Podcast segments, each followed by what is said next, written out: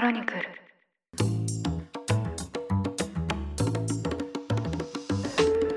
おはようございます。4月29日金曜日。ニュースコネクト。あなたと経済をつなぐ5分間。パーソナリティの野村貴文です。この番組では1日1つ5分間で世界のメガトレンドが上がるニュースを解説していきます。朝の支度や散歩通勤家事の時間などにお聞きいただけると嬉しいです。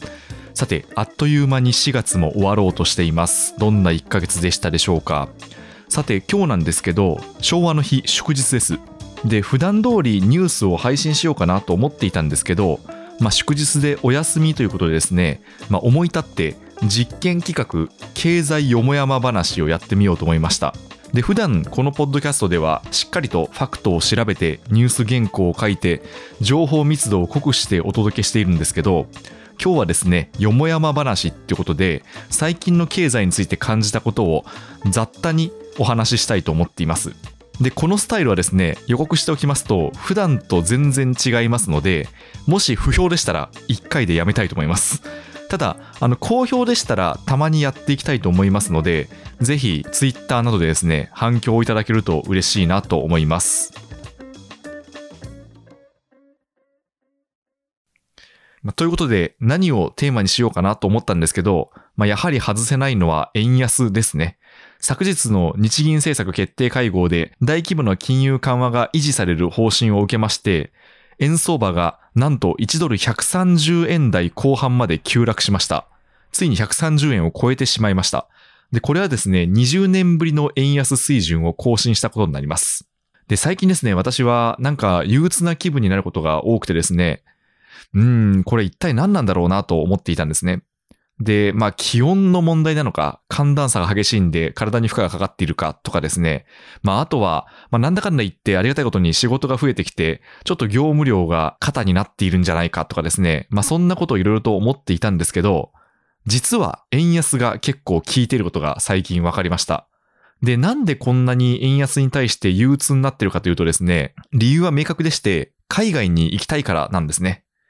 他の番組でも何回か言ったことがあるんですけど、私がこの先5年間ぐらいでやりたいことがですね、一つは自分で商売をすること。で、これについてはですね、ある意味独立したことで第一歩を踏み出せたわけなんですけど、もう一つが国外に拠点を移すことです。で、まあ具体的にはですね、現地で取材活動を行って、で、そこで得られた情報をポッドキャストに込めて配信していくということをですね、ぜひやってみたいと思っていまして、まあ、こう、リスナーの皆さんでもですね、現地の生の情報をぜひお届けしたいなと思っているんですけど、まあ、これはですね、いつか叶ったらいいなっていう夢ではなくてですね、具体的に実現に向けたスケジュールをまさに組み立っている最中です。で、まあ、家庭の事情とかもありまして、今年移るのは、まあ、どうしても無理で、で、早ければ来年の後半にでもと思っていたんですけど、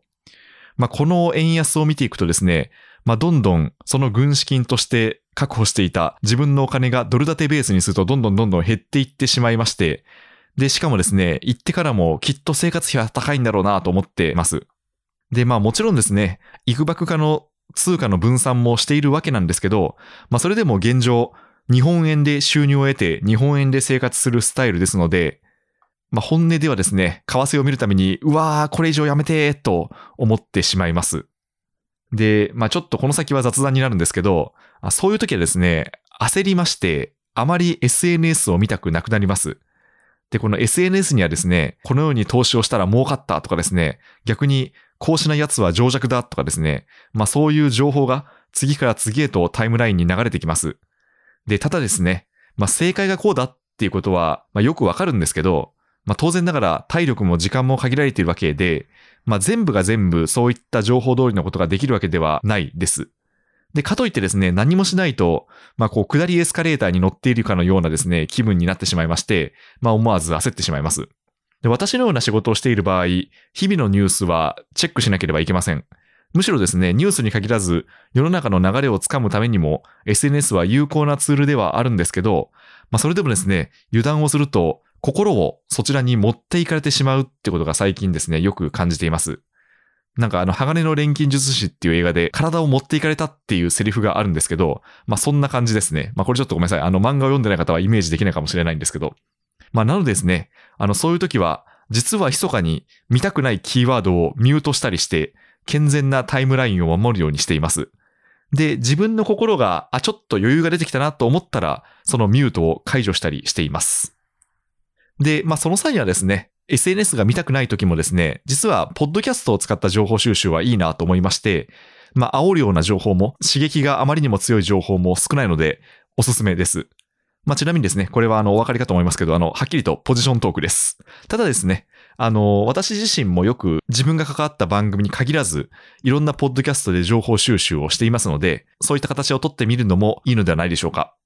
あともう一つ、円安に関してお話をすると、まあ、なんでこんな円安が生み出されているかということなんですけど、まあ、よく言われている通り、アメリカと日本の金利差、で、日本は金利が上げられないということがあって、まあ、その分ドルにお金が流れているということもあるんですけど、まあ、やはりですね、経常収支の問題もありまして、日本で生み出したものを外国の人が買ってくれればくれるほど円は強くなりますし、逆に海外で生み出されたものを日本が買えば買うほど円は弱くなります。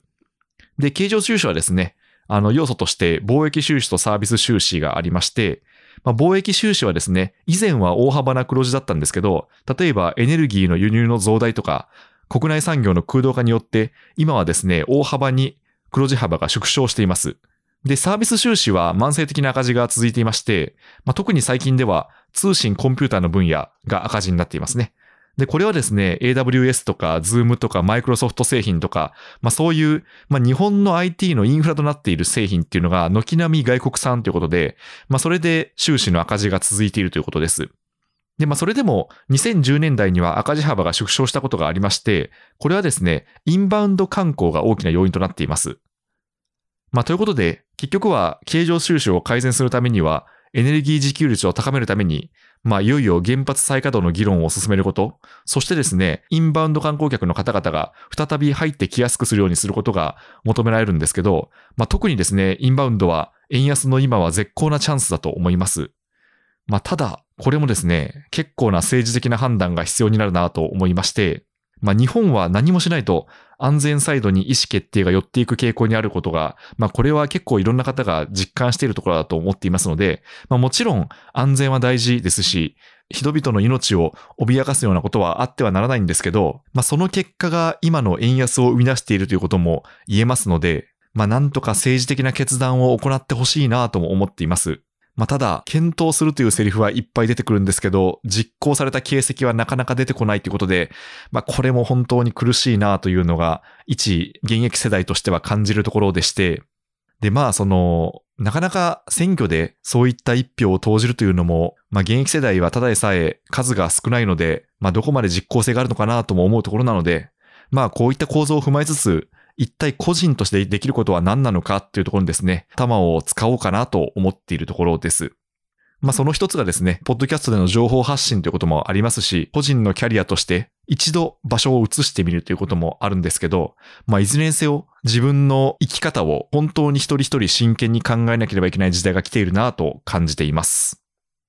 ということで今日はこんな形で経済よもやま話を配信してみました。お相手は野村貴文でした。この番組への感想は、ハッシュタグニュースコネクトとつけてツイッターに投稿ください。新しい企画を行ってみましたので、ぜひ普段以上に感想をお寄せいただけると嬉しいなと思います。そして、もしこの番組が気に入っていただけましたら、ぜひフォローいただけますと嬉しいです。それでは、良い一日をお過ごしください。